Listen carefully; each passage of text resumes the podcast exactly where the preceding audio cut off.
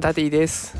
3人の子供を育てながら小学校の先生として働いております。このラジオでは子育てや教育を楽にできるそんなヒントを毎日お送りしております。さあ今日のテーマはですね勉強マル秘テクニック。これをやる子は学力が伸びるというテーマでお送りしていこうと思います。ちょっと外で収録をしているのでね車の音とか電車の音とか入るかもしれませんがご容赦くださいえ今日はですね記憶ができるようになる勉強方法について紹介をしていこうと思っております。ね、あのただこれ放送を聞いてくださってるあなたはきっと忙しい中ね時間割いてくださってると思いますので先に結論を伝えたいと思います。結論は予習よりも復習に力を入れよう。これになりますね。これ予習をするってねあの一見いいことのように感じるんですけれどもどうしても分かった気になって授業に臨んじゃうんですよ。だから授業に身が入らないっていうこともあるんです。ねそれだったら知ってるよ先生俺分かってるから勉強しなくてもいいんだよみたいな感じですねねでそうなっちゃうと元も子もないのでだったら復習に力を入れましょうよということなんですね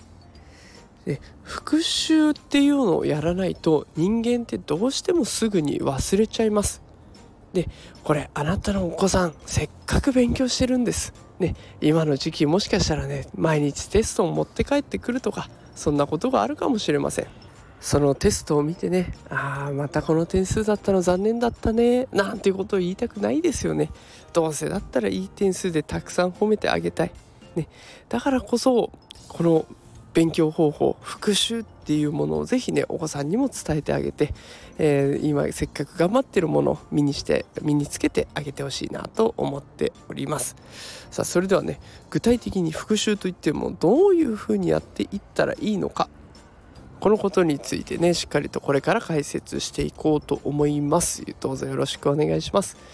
で、えー、復習の方に話を移す前にですね人間の脳のことについて、えー、話をしておこうと思います。人間ってそもそも忘れる生き物なんですよという話ですね。これどうでしょうか？皆さんも経験あるんじゃないでしょうかね？本を読んでも覚えられないとか勉強したことをすぐに忘れちゃうとかもちろん私だってすっごい悩んだこといっぱいあります。なんでこれを覚えてなかったんだろう。昨日勉強したはずなのにこれさえできてれば赤点にならなかったのにって。もう私物理のテストで赤点取った時に本当にああなんてこったいって。これじゃまずいなっていうふうに思いました。で人間って何で忘れちゃうのかっていうともう全部インプットしてたら脳のキャパが合わないというか足りなくなっちゃうんですよね。でそこでどれくらい物忘れというか、えもう覚えたものを忘れてしまうのかっていうものを示したデータがあります。エビングハウスの忘却曲線というものがあります。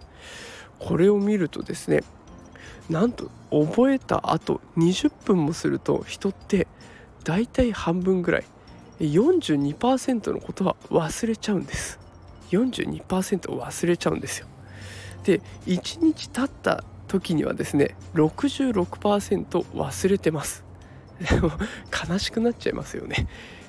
だからこそこの忘れかけてる時に一回復習をしてあげるとその忘れるパーセントがどんどん減ってくるんですね。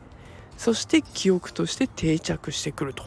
こういうことなんです。このエビングハウスの忘却曲線を少しでも減らさないように忘れさせないようにするために必要なのが復習なんですね。でこの復習ですがここから肝心なところに移っていきます。復習をする理想的なタイミングがあります。このタイミング4つあります。1つ目は勉強した当日の夜これね宿題とかで結構やってるところが多いと思うのでやってるご家庭多いと思うのでね当日の夜効果的ですよ。続いて3日後。3日後です。